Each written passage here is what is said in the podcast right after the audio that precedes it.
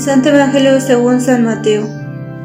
En aquel tiempo, envió Jesús a los doce con estas instrucciones.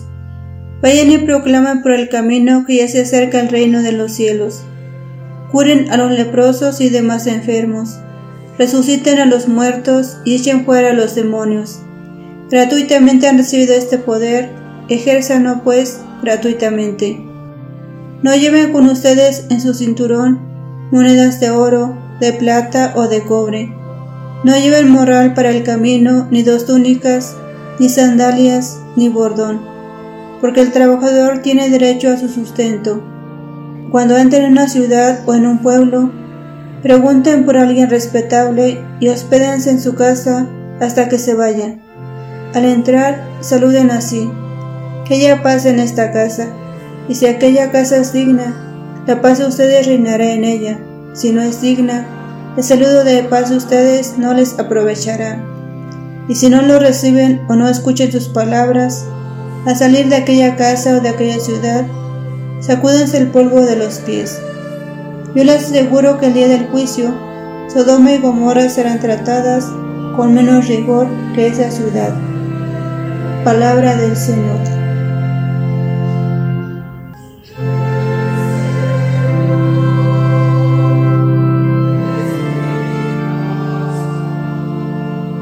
Buenos días queridos hermanos. Hemos escuchado este pasaje del Evangelio que hoy reflexionamos en este día. Hoy el Evangelio nos presenta la segunda parte del envío de los discípulos.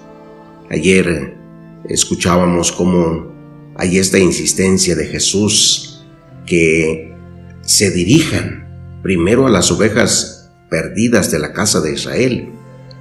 Y hoy escuchamos las instrucciones muy concretas de cómo realizar esta misión.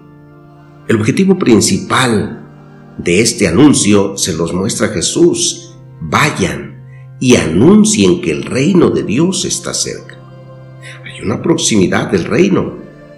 Y cuando dice que el reino está cerca, Jesús no quiere decir que está llegando en aquel momento, pero sí que ya está ahí presente, independientemente del esfuerzo hecho por la gente. Porque los judíos decían que la llegada del reino de Dios dependía de su esfuerzo. Por ejemplo, los fariseos decían que el reino de Dios llegaría cuando la observancia de la ley fuera perfecta. ¿Cuáles serán estos signos de la presencia del reino de Dios? Acoger a los excluidos. Y hay que hacerlo con gestos concretos, realizados gratuitamente. Dice Jesús, curen a los enfermos que haya, resuciten a los muertos, purifiquen a los leprosos, expulsen a los demonios. Este poder lo han recibido gratuitamente, ejérzanlo pues gratuitamente también. Esto significa que los discípulos tienen que acoger dentro de la comunidad a aquellos que la comunidad ha excluido.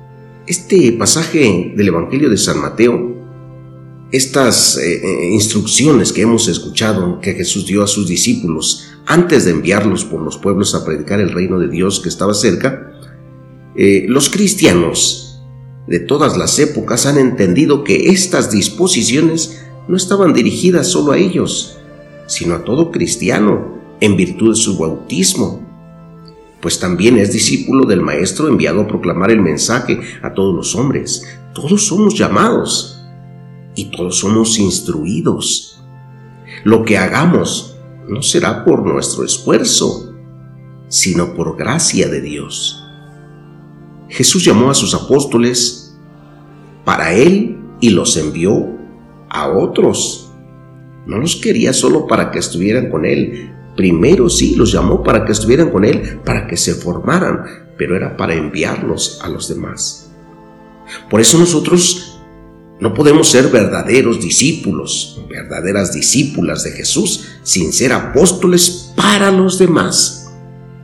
¿De qué me sirve a mí conocer tantas cosas de Dios si no se las doy a los demás? La misión que cada uno de nosotros tiene es la misma misión que Jesús recibe del Padre. Es anunciar que el reino de Dios está cerca. Es ayudar, es sanar a los que necesitan. es devolverlos su dignidad de pertenencia al pueblo de Dios.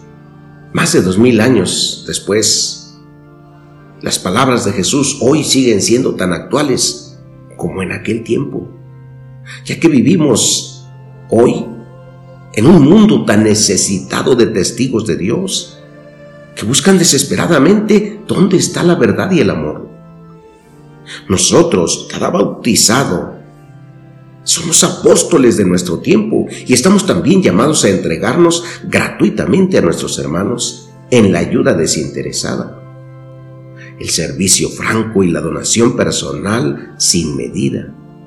Jesucristo nos sigue insistiendo en la necesidad de no podernos eh, en las cosas y los métodos, no, no perdernos en estas cosas, para que así brille la luz que lleva en el corazón y nos previene también contra el peligro de no alumbrar este mundo por estar muy distraídos con, otro, con nosotros mismos.